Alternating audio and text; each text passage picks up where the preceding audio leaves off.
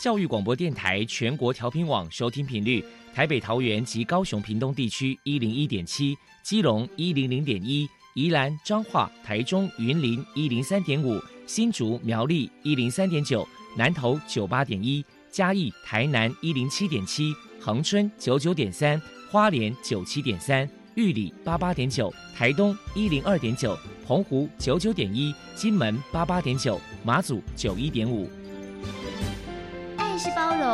爱是牺牲，爱是分享，爱是服务。因为爱，特殊教育充满了无限的可能。用爱关怀身心障碍同学的未来，用心倾听资赋优异子女的心声。欢迎老师、家长、同学们，大家一起加入特别的爱这个大家庭。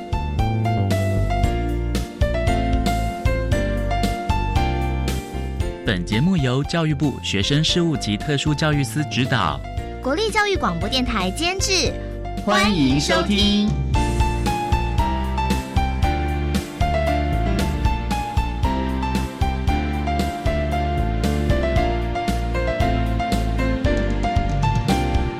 因为爱，我们在空中相聚，欢迎您再度收听特别的爱，我是小莹。这个节目在每个星期六和星期天的十六点零五分到十七点播出。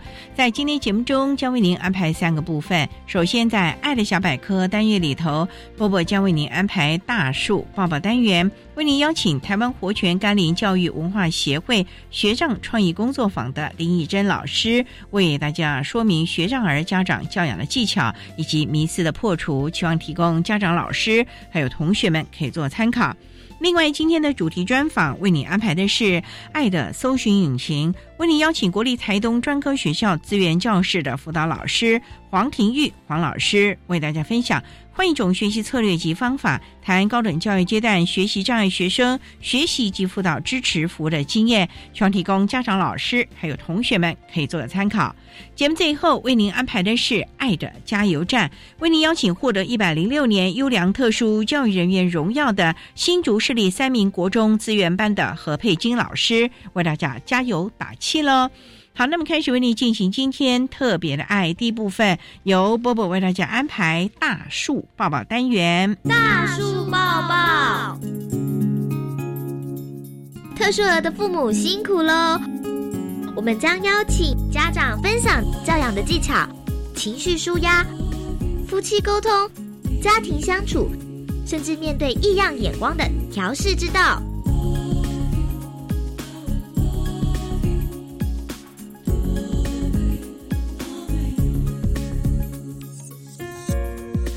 Hello，大家好，我是包包。今天的大树抱抱，我们特别邀请到台湾活泉甘霖教育文化协会旗下的学障创意工作坊的负责人林以珍老师，来跟大家来谈一谈学障儿家长的教养方式，还有一些相关的迷思破除。首先，我们先来请教一下以珍老师，如果说家里有学障儿，家长在教养上该注意哪一些事情呢？我觉得有一个很重要的观念，就是相信我们的孩子不是故意的。好，相信孩子不是故意的。因为我自己有两个孩子，所以我可以知道说，我用同样的教育方式，哎，为什么两个孩子是不一样？但是我们有很多家长，他们只有一个孩子。所以他们没有比较之下，他们会非常的恐慌，就觉得说，哎，为什么我们的孩子好像到学校在课堂上面的表现往往是比较慢的，然后好像总是没有一个好的成绩的表现，家长就会感觉到非常的挫折。所以我觉得是第一个就是相信孩子不是故意的，然后去理解他的原因是什么。第二个就是试着用孩子的方式跟速度，就是让他用他的速度。我们的孩子其实，在过去，我们因为不理解他，这些年呢，我们在工作坊帮我们的青年做了一些多元智能的检测之后，发现其实我们的孩子他的慢是因为他的脑部里面，比如说像跑操场一样，我们的思考如果是跑操场跑一圈，我们的孩子可能是跑两圈、跑三圈。所以他需要更多的时间。那还有一个状况，有可能是他不知道要怎么去表达，因为很多学障孩子他是在文字语言的表达上面是，他没有办法找到适当的语词，然后所以他说不出来他的感觉。可是呢，他们里面的情感是非常澎湃的，所以可能他们有一些情绪上面的问题，家长会觉得说好像他很难搞，可是其实不是，就是因为孩子他是说不出他的感受，那他非常的痛苦。如果家长愿意用孩子的方式跟速度去倾听他，去理解他。我觉得第一个，至少孩子就被鼓励到、支持到了。那进一步，我们再去寻找可以帮助孩子的一些呃方式。那现在学校的辅导室，你都可以找到帮忙。那以学障这个领域来说，您可以搜寻关键字，就是台湾各处都有学长协会，可以从学长协会去得到很多有关在主流教育需要注意的一些事项，或者说学长协会也是一个非常棒的支持团体。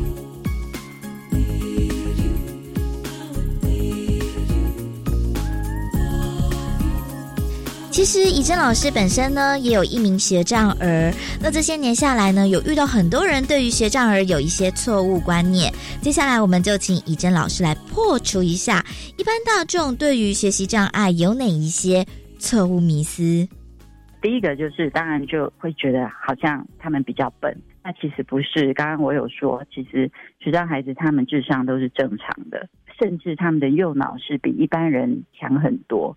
他们的感受力比一般人强非常的多，所以第一个是他们不笨，第二个是可能家长跟老师在教育上面会觉得，哎，好像我们的孩子是不是很懒，然后很慢都不动？其实不是，也就像我刚刚讲的，其实我们问孩子一个问题的时候，一般孩子可能三秒内会回答，我们的孩子你可能要等五秒、十秒。我现在说五秒、十秒。可能觉得哎没什么，可是其实你这数秒的时候，一个人你问他一个问题，十秒他没有讲出话的时候，你其实会觉得哎为什么他不讲话？但是其实不是，他还在想，他想事情是想的非常的仔细，想的非常的多。还有一点是，他们可能在语言文字上的解读跟一般人是不一样。所以说，当你问他一个问题的时候，有时候他想太多，他不太确定。你的问题是哪一个方向？所以可能他想的很广，可是你只是要一个很简单的答案。所以这时候你可以多问他一些问题，用另外一种方式问他。那事实上你就会发现，学障孩子不是懒，也不是慢，他更不是笨，他是在某一个部分是比我们更加的细腻跟仔细的一群人。所以我喜欢用不同的动物来比喻他们。如果整个社会我们是一群猴群的话。就是以进化论来讲嘛，好，我们是猴子的话，学障青年、学障孩子，他们就是不同其他的动物这样。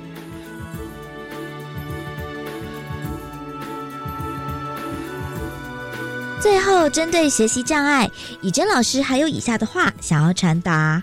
我觉得很开心，现在有越来越多的人可以去接纳不同样的人。那其实学障孩子就是一群跟我们很不同的人。那如果说我们可以帮助眼前的人，当你觉得他跟我们很不同的时候，你愿意多给他一些时间，你愿意多花一些心思来了解他。事实上，我们可以看到，我们的教育一直在说，我们每一个人都是独一无二的，我们每一个人都是不同的。可是，其实我们的教育还是希望把大家都变成一样。那当你不一样的时候，我们就会得到一种不同的眼光。那所以，我觉得其实面对学障孩子、学障青年，甚至其实很多老学障的人，在这个社会上，可能他就是我刚刚说的比较慢一点的人。那你换一个角度，你你去看他的优点的时候，你会发现说，他们在某一个层面，事实上是我们的老师。所以我的孩子，我们的工作坊的所有的青年，其实都教我很多的事情。呃，我很开心，就是今天有这个机会，那让更多人。去接触学长，了解学长。那事实上，我们每个人也有不同的学长，因为例如在这个过程里面，我有认识有图障，就是说他对于图案很没有办法处理的，比如说像立体的图案，甚至我遇到长辈，我贴图给他，他们都要问说：“哎，你这个贴图是什么意思？”可是，在主流教育里面，因为是文字学习为主，以数理为主，所以。其实学障孩子他在多元智能是他们的优势是在其他领域，不是在语文跟数数学上面。所以我们比较难看到他们的优势。那从这个角度来看，如果我们可以接纳我们其实每个人都有不同的某一种障碍的时候，也许我们的社会就更温暖，有更大的包容力跟接纳度了。非常谢谢台湾活泉甘霖教育文化协会旗下的学障创意工作坊的林以真老师接受我们的访问。现在我们就把节目现场交还给主持人小莹。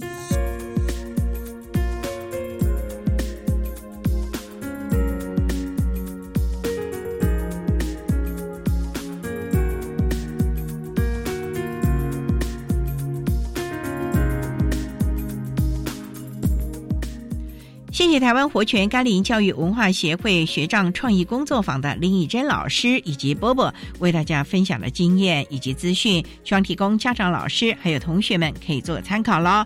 您现在所收听的节目是国立教育广播电台特别的爱，这个节目在每个星期六和星期天的十六点零五分到十七点播出。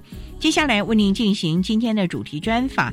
今天的主题专访为您安排的是《爱的搜寻引擎》，为您邀请国立台东专科学校资源教室的辅导老师黄庭玉黄老师，为大家说明换一种学习策略及方法，谈高等教育阶段学习障碍学生学习及辅导支持服务的相关经验，希望提供家长、老师可以做个参考喽。好，那么开始为您进行今天特别爱的主题专访。爱的搜寻引擎，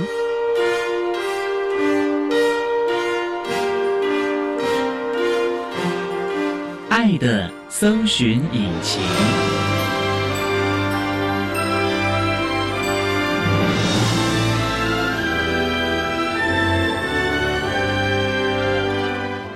今天为大家邀请到的是国立台东专科学校资源教室的辅导老师黄庭玉黄老师，老师您好。主持人好，各位听众大家好。今天啊，特别邀请老师为大家来分享换一种学习的策略以及方法，谈高等教育阶段学习障碍学生学习及辅导支持服务的相关经验。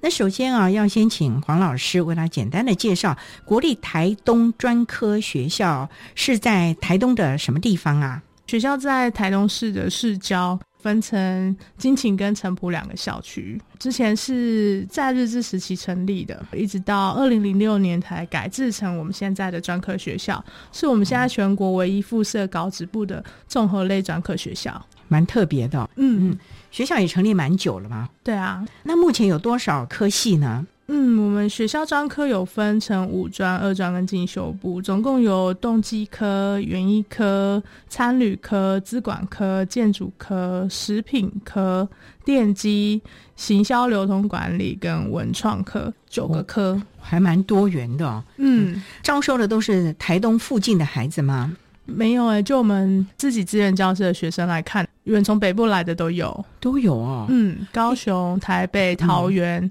这些学生我们都有。那我们台东专科学校是招收高中还是国中毕业的孩子啊？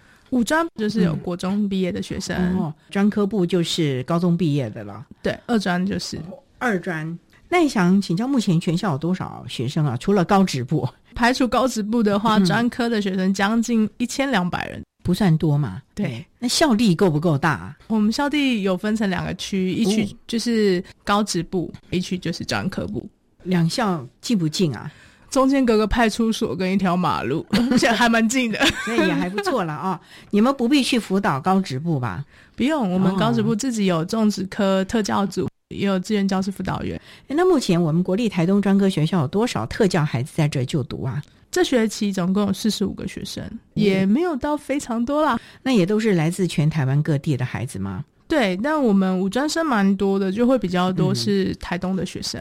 那你想请教，那像这些特教的孩子，大概都会住校吧？对，如果说是二专生的话，大部分都是住校。那他们大概都会念哪一些的科系啊？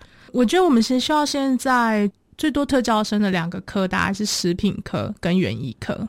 嗯，那我们大概有多少障碍类别？每个障碍类别都有吗？我们最多的类别其实是学习障碍，总共二十一个人，将近就占了我们现在所有特教生的一半了。学障的孩子，您刚刚讲了园艺科和食品科比较多咯。学障孩子其实分布的蛮广，并不一定是念这两个科，对，主要就是比较着重于动手操作的科系，对他们来说是不是比较合适呢？我觉得其实看那个科目的老师要求，还是要看这个状况了。对那我们的孩子是经过了单招、特招，还是只考学测，还是四季二专甄选，还是我们的大专特殊管道？二专生就比较多元的方式入学，哦，所以还是有经过筛选过的啦。算是有。我觉得嗯各科招进来，各科会自己去调整，嗯或是说筛选自己科上他觉得还是能够学习的学生。所以你们有提供相关的名额嘛？给特教生咯，对，各个科主任他们会自己去，去斟酌，嗯，可以开放多少名额给相关障碍类别的孩子来就读。对。好，那我们稍待要再请国立台东专科学校资源教室的辅导老师黄庭玉黄老师，再为大家分享换一种学习策略及方法，谈高等教育阶段学习障碍学生学习及辅导支持服务的相关经验。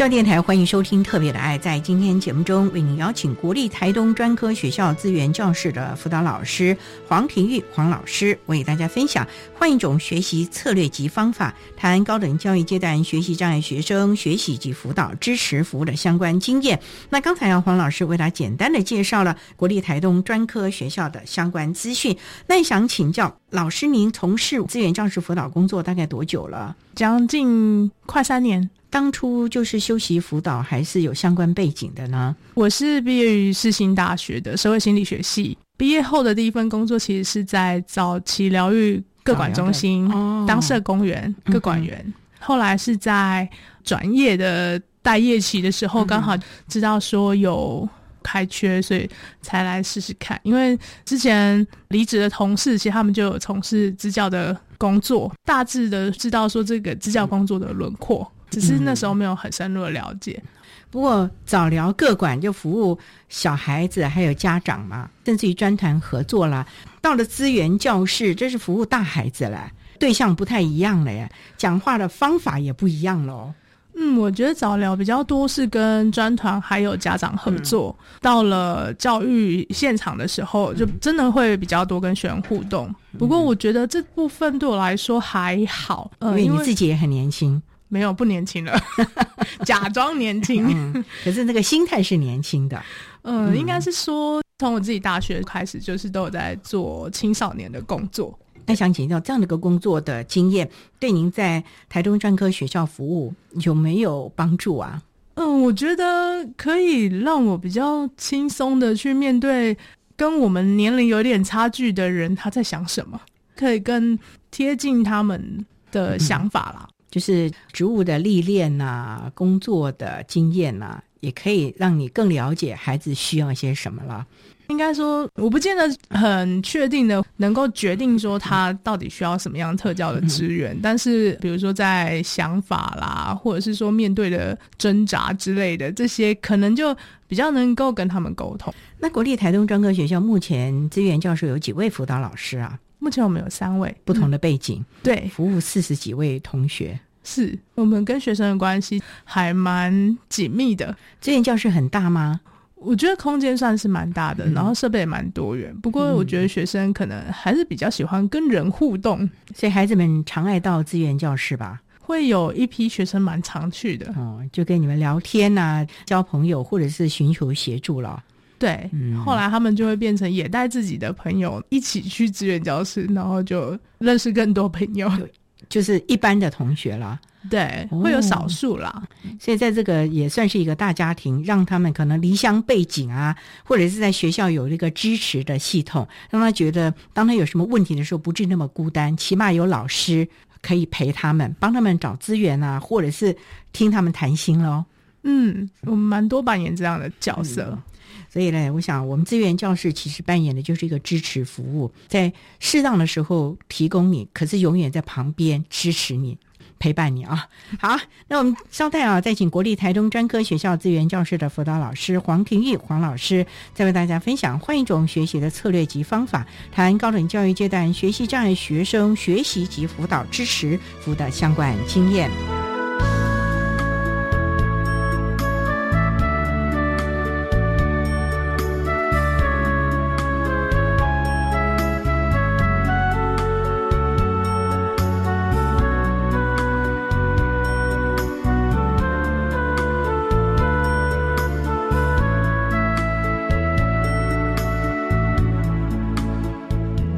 各位听众，大家好，我是国立台东大学特殊教育系的曾世杰教授。要怎么样帮助学习障碍学生呢？我觉得找到学习的起点，用系统结构明示的方式，把最基础的能力，尤其是读写能力建立起来，他们就会有比较好的后面的学习发展。我相信点点滴滴的努力，卷滴成流，滴水穿石，量变可以造成质变，柔水可以变成雕刀。泰鲁格的峡谷就是这么切割出来的。我们的学习障碍孩子也需要柔软的水的力量，把他们雕塑成才。谢谢大家。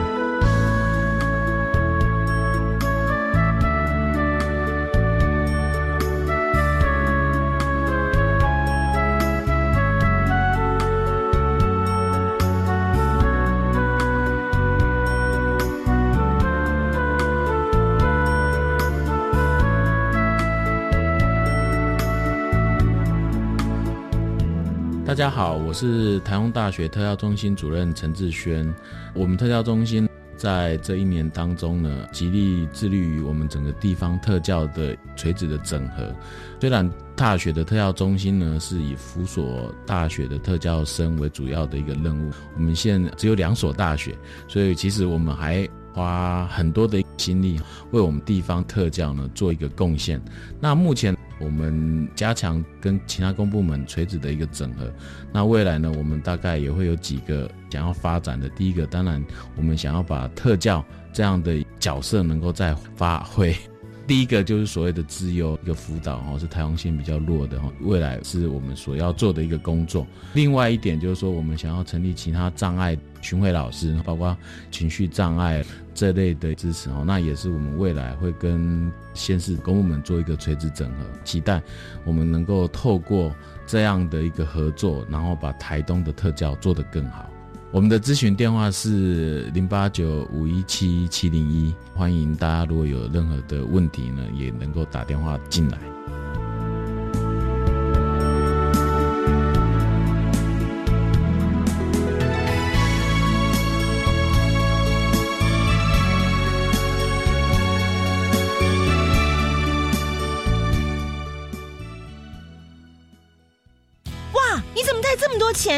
且还折成这个样子，就懒得拿去银行存呗。哎，这样很不安全呢，要存回银行啊，才能让市面上的钞票太旧换新，又可以赚利息哦。嗯，钞票太旧换新？对呀，银行会把大家存入的旧钞挑出来，换成干净的钞票，让大家提领，才能维持市面上钞票的整洁。哦，原来如此啊！旧钞回得去，新钞出得来，全民一起来。以上广告由中央银行提供。你戴耳机是在听英语吗？是啊，我觉得随时随地都可以学英语啊。难怪你的英语那么厉害。没错，生活中任何领域都是学习英语的好时机。走出教室与课本的框架，英语不再只是课堂上的语言，而是能在生活中学习及运用。更重要的是，学会尊重与欣赏不同的文化与民族，培养国际观。以上广告，教育部提供。假爸呗，以前物资匮乏，老一辈人见面都会说假爸呗。随着经济发展，现在人们追求的是假后、假卡。但对许多经济弱势家庭来说，三餐有着落，能不饿肚子就很满足了。假爸叫亏来娃，我是季宝如，请捐款支持一九一九食物银行，让弱势家庭三餐有饭吃。一九一九要救要救。管那么的水，落嘎西木啊！大家好，我们是 OK 合唱团。您现在收听的是教育电台。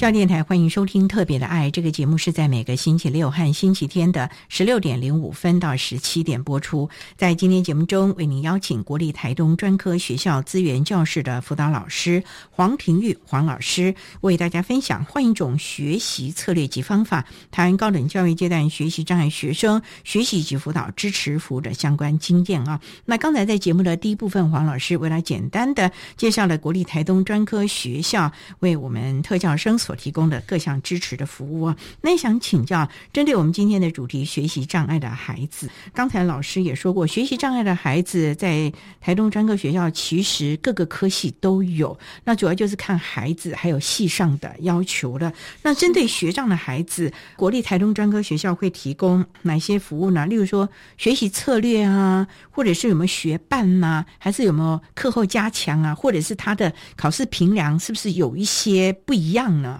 就我自己目前接触学障生的经验，他们其实有几种样貌。第一种大多是集中在我们二专的动机科这类学生，他们的学业成就其实中上，基本上他们的听说读写能力都还不错，就是计算能力不好，所以属于什么动机？对，动力机械科。哇，这个很难呢。对，属于数学型的学习障碍，数理方面了。可是呢，这不是要常计算吗？对，但是因为学生本身他们有好的学习动机，然后也会知道自己的弱势，所以他们就会比较积极的去要求说要课业辅导。那这个动力机械感觉有很多必须要操作的吧？对，是不是要去做这个实验啊，或者是相关的机具的检修啊、装设啊等等的吧？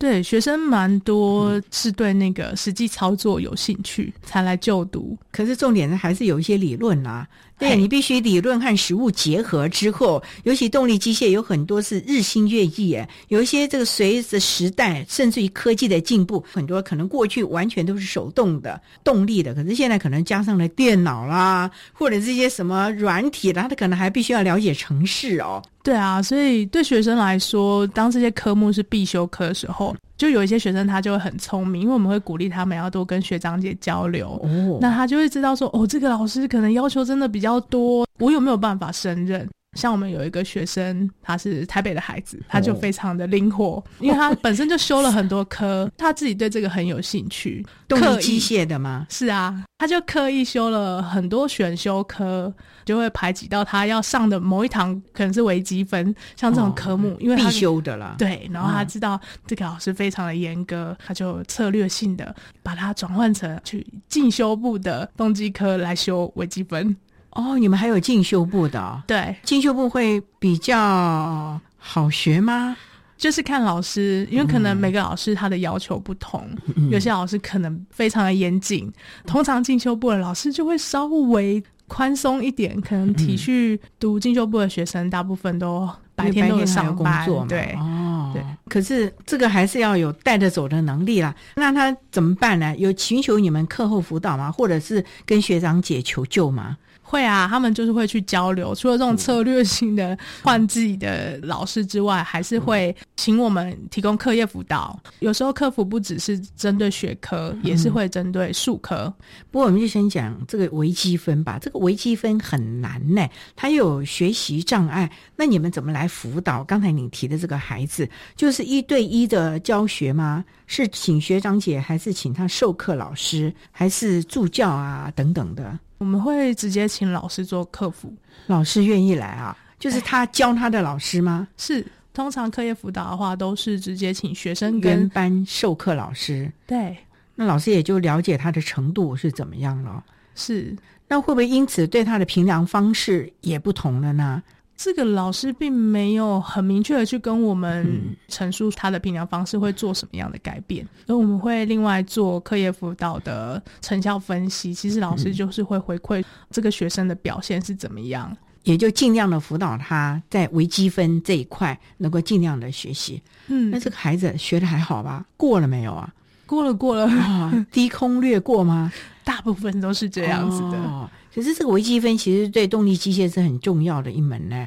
是啊，那你们有没有所谓的考照或者是毕业门槛啊？例如说，动力机械要考到哪几张证照你才可以毕业，或者是英文要怎么样啦，或者是其他的啦，我们学校并没有要求英文要通过什么么多译啊，什么没有这个样子啊？没有，但是通常各科都会有不同的考照的门槛，比如说它有几张跟这个科目有关的，那你们要辅导这个部分了。这个我们可能就办不到，会交给科上啦。哦那我们提供的就是协助他，如果说科上提供的密集训练没有办法让他可以更熟练的话，我们就是在拜托他们的老师提供课业辅导。所以还是针对他们的考照提供了很多元的协助了。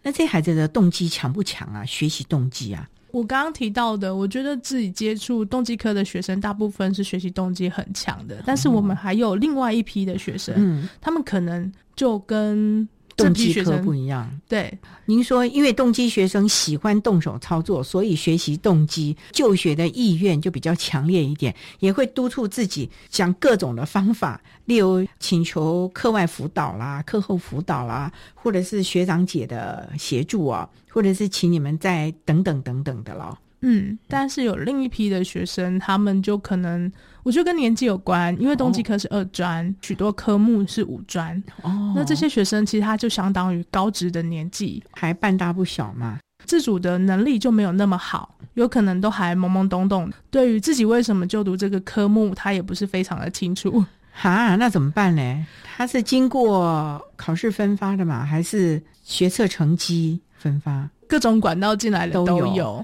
那五专的学生比较是台东当地的吧？对，比较多是。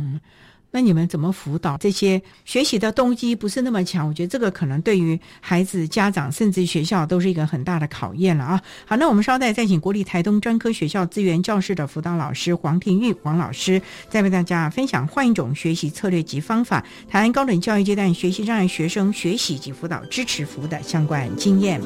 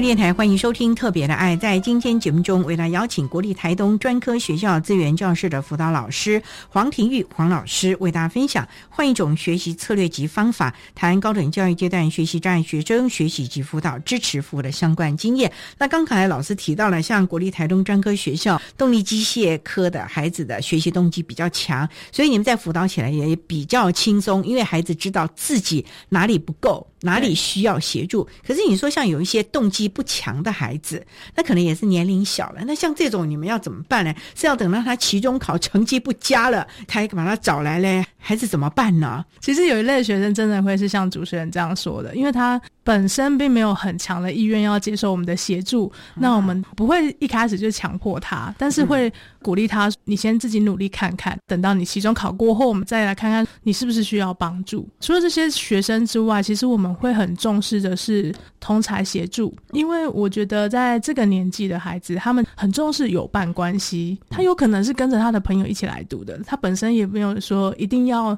这个科目毕业。这个对，就是大家国中的时候就说：“哎，我们去念台中专科学校哦，那个什么科，嗯，好好好，大家也一起相招来了。自己到底喜不喜欢 也不知道，就是意气相挺，或者大家同学们就一起有个伴。”对，一起读书其实就会变成是另一种动力，哎，也不错哦。是啊，而且通常他们的同学，我们会尽量从里面挑能力能够在学业上去支持他们的。你们怎么知道他的哪些同学是可以跟他互有动力的呢？我们就是跟学生把干净啦。对我们自己本身跟这些学长学生建立关系之后，会再多跟他谈说他在班上有哪些朋友，就会直接问他说：“哎，朋友学成绩怎么样啊？然后读书的习惯好不好啊？”就很奇妙的，刚好他们的朋友里面总是会有几个是比较监工的，可以协助他们的。哦，那也是蛮好的哦。对，那你们要怎么去？跟他的同学说呢，因为这种东西也不能太刻意啊，否则孩子都有自尊心哦。对啊，对啊，所以就是我们在学生的同意，就是我们会请他自行先跟这个同台助理员经过他同意哦。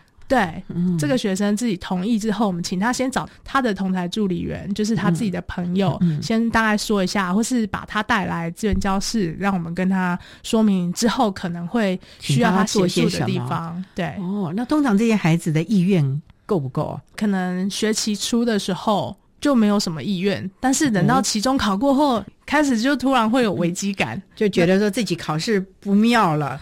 对啊。或者是有一些学生也蛮有趣的，就是我们也会用另一种方式鼓励他说：“哎，你看你的同学啊，可能经济状况比较不好啊，那你如果请他当从财助理员的话，他也会有攻读费哦，你要不要一起想挺一下？用这种柔情攻势啊，等等的啊。那那些帮助的同学愿意吗？他的同才？”愿意来协助嘛？因为他等于是多了个负担呐，而且这种拿捏也要够哎，他也不能一直说你要赶快念书啊，不然怎样我不能交代啊，也要顾虑到自尊心啊。有这个部分，我们真的曾经会有学生，他的同学就非常的严格的督促，那两人交情不就生变了？会会有影响，但是其实他的同才都会来告诉我们说，目前执行上的困难。后来我们就会调整，在一开始的时候，我们就会跟某些学生的同台助理员说，我们的要求大概只要到他课业能够跟得上，他有没有那么认真的去执行每一次的作业啊，或者是定定读书的计划啊，这个我们就不要太逼他。总是要有点弹性，也不要让他们同学的感情因此 而有了僵化的感觉了。是的，是啊，因为我们就曾经有学生是这样子，然后他下个学期就换了一个同才助理员。哇，那两人不就绝交了啊？幸好他们修复了哦，还好还好。那你们像这种东西有没有赶快帮他们修复一下？会啊会啊，就是赶快把两个人叫来啊，也去理清说那学生为什么不愿意配合他的同才助理去执行那些？也有可能他是有其他外在因素的关系，而不是他内在的抗拒。比如说像之前那个学生，他就是有一段时间在打工。学张学生自己本身在打工，那可能就很累，他就会变得在学习上会更有吃力了。嗯，回来很累了，就想休息了。可是他这个学伴就一直盯着他。对我们后来就在调整了，在调整学伴的陪伴方式，以及这个学生打工的时间调整一下或者减少一点啊，不要那么积极于赚钱。会啊，就会在了解说为什么呢？突然要去打工，是家里有什么变故吗？还是说他是想要多一点其他的学习经验？像我们刚刚提到这个学生，他自己是食品科，然后他是去当餐厅的服务人员，外场的。对，其实他也想希望有点实习的机会。既然是学食品了吧，总是希望实际的场合。不然学校里面都是理论方面的，面对客户的话，你就算你们有实习咖啡厅，老师教职员也都很客气，不会有一些傲客啊。这学生倒不是这个原因，嗯，就后来了解，其实真的也是家庭的因素，哦，可能学习成就不是很好，那家长也会急于要让他可能有一些收入或是有些经验，所以就会逼他，哎，你要去打工。对，我们知道这样子之后，会再去跟他谈，请他要再跟家长了解说，为什么妈妈要一直逼他去工作？是家里经济困难，还是说只是真的要让他有多一些学习经验？如果说是经济的部分，我们请他再跟妈妈沟通。学校其实也有很多奖助学金啊，他在学校里好好把课业读好的话，他申请的奖助学金说不定还比他去打工所赚的钱多。那这个孩子后来有跟家长沟通吧？还是你们可以跟家长沟通呢？这学生的家长其实我们有曾经沟通过，不过因为家长他工作比较忙碌，有时候可能不是那么容易找到。后来也有调整，就是让他没有再攻读了。那学业成绩有没有进步一点了？我觉得有，还是有了啊。因为真的，一心不能多用啦，而且不及格科目也减少哦。你们有规定要补修啊，或者什么吗？对啊，不过我们学校也是有保障，说这些学生并不会因为三分之二的学分不及格被退学啦。但我们会尽量的让他们有补考或者是补修的机会，暑修啊或者寒修吧。学校会在各科自己去调整开这些科目。那我们资源教室的老师最主要就是帮助这些学生重补修课程，因为我觉得五专的学生其实他们还不是很了解自己到底在做什么。对，然后他连选课就只知道说哦，系统开喽，然后这几个好像在这里，那我就点一点就好了。他们有一些甚至不是很懂说，哎，我我必须要再去选修我的通识课，或者是说我可以怎么样看我的空堂去排我的重补修课程。对。哦，这个也都是要学习的呀。好，那我们稍待哈，再请国立台中专科学校资源教室的辅导老师黄庭玉黄老师，再为大家分享换一种学习策略及方法，谈高等教育阶段学习障碍学生学习及辅导支持服务的相关经验。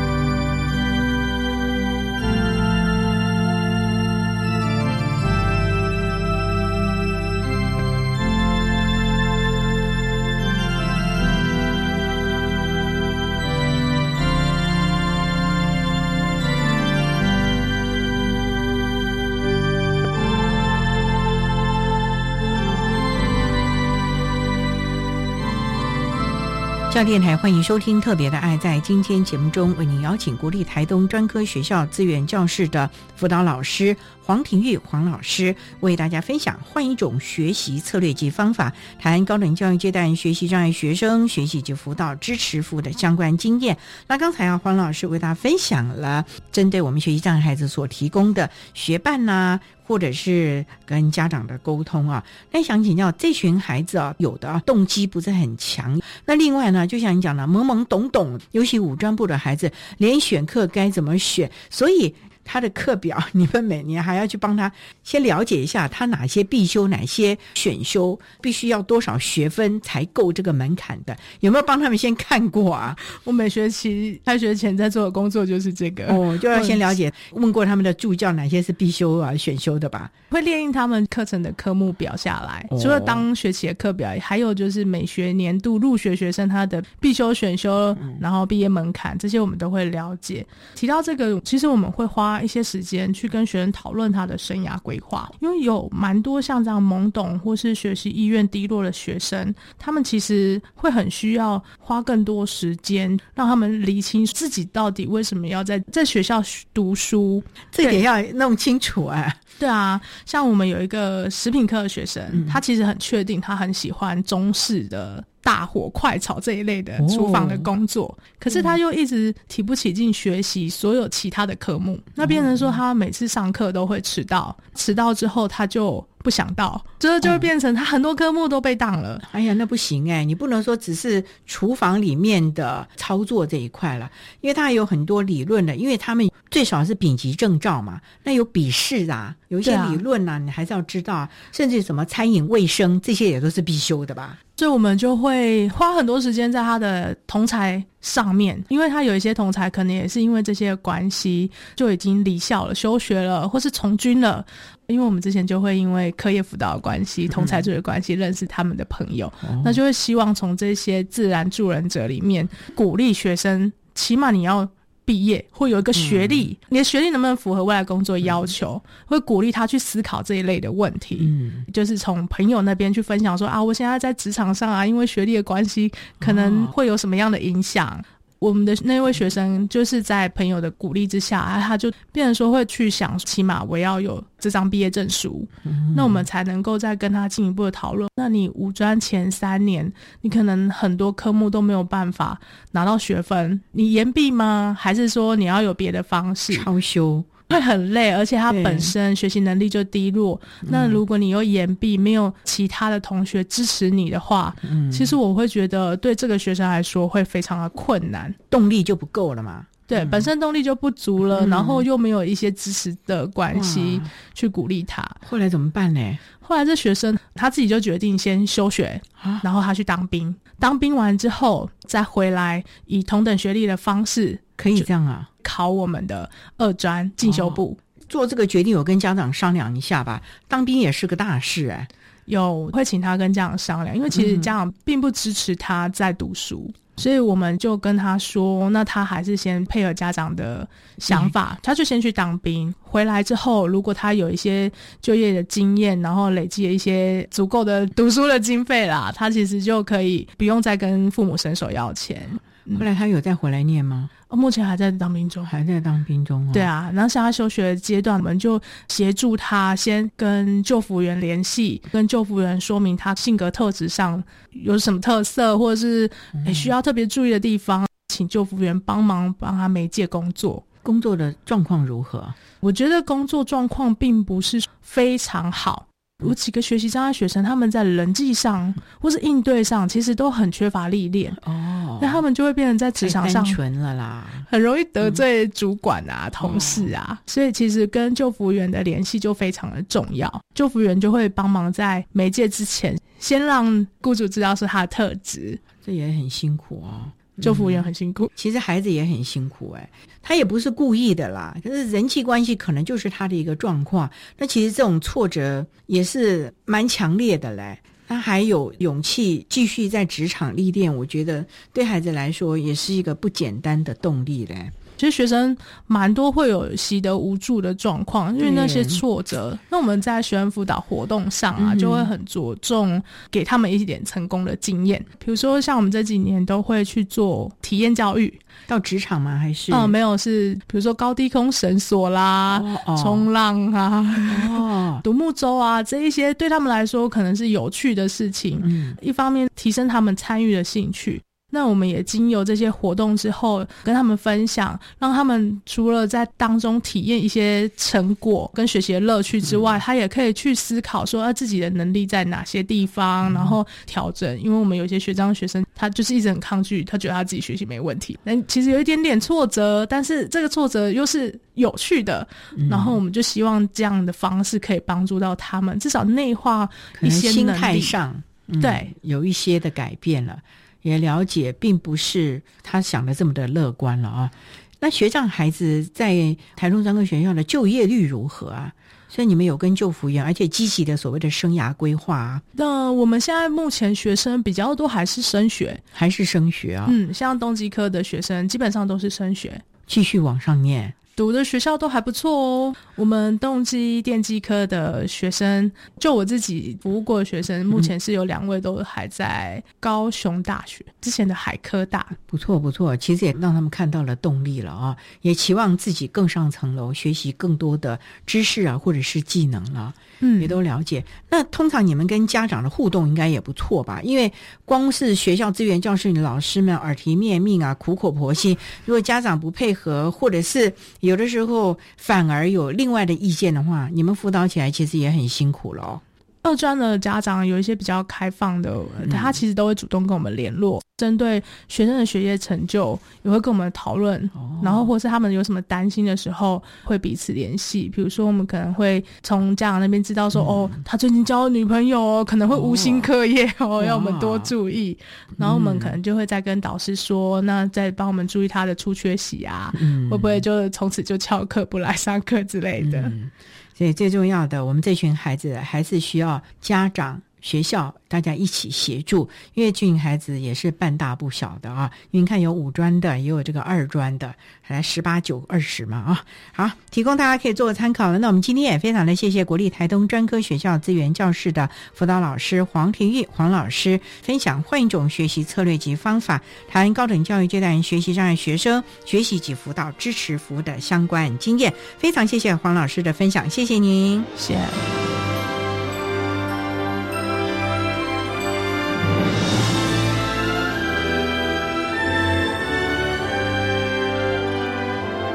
谢国立台东专科学校资源教室的黄庭玉辅导老师为大家分享了高等教育阶段学习障碍学生学习及辅导支持服务的经验，希望提供家长、老师还有同学们可以做参考喽。您现在所收听的节目是国立教育广播电台特别的爱节目，最后为您安排的是爱的加油站，为您邀请获得一百零六年优良特殊教育人员荣耀的新竹市立三名国中资源班的何佩金老师为大家。加油打气喽！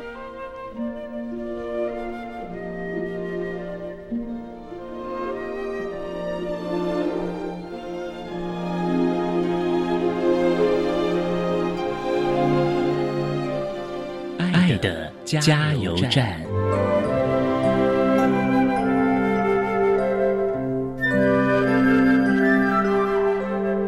各位听众，大家好。我是新竹市立三名国中资源班的何佩金老师，针对国中教育阶段学习障碍学生学习及辅导的重点，我有下列三点的建议：第一，承认并去接纳自己的限制，那就是自我突破的开始。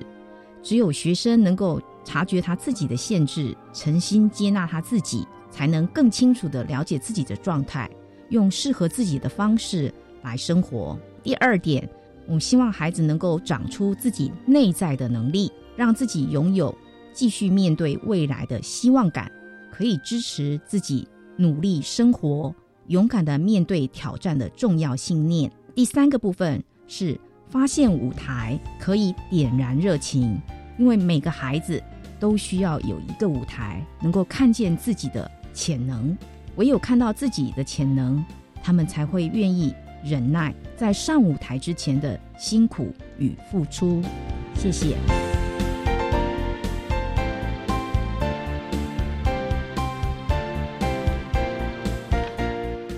今天节目就为您进行到这了，感谢您的收听。在下个星期节目中，为您邀请台北市立启明学校实习辅导处的主任王晴文王主任，为大家说明升学就业的评析，谈高中职教育阶段视觉障碍学生生涯发展的策略以及评估的重点，希望提供家长老师可以做参考。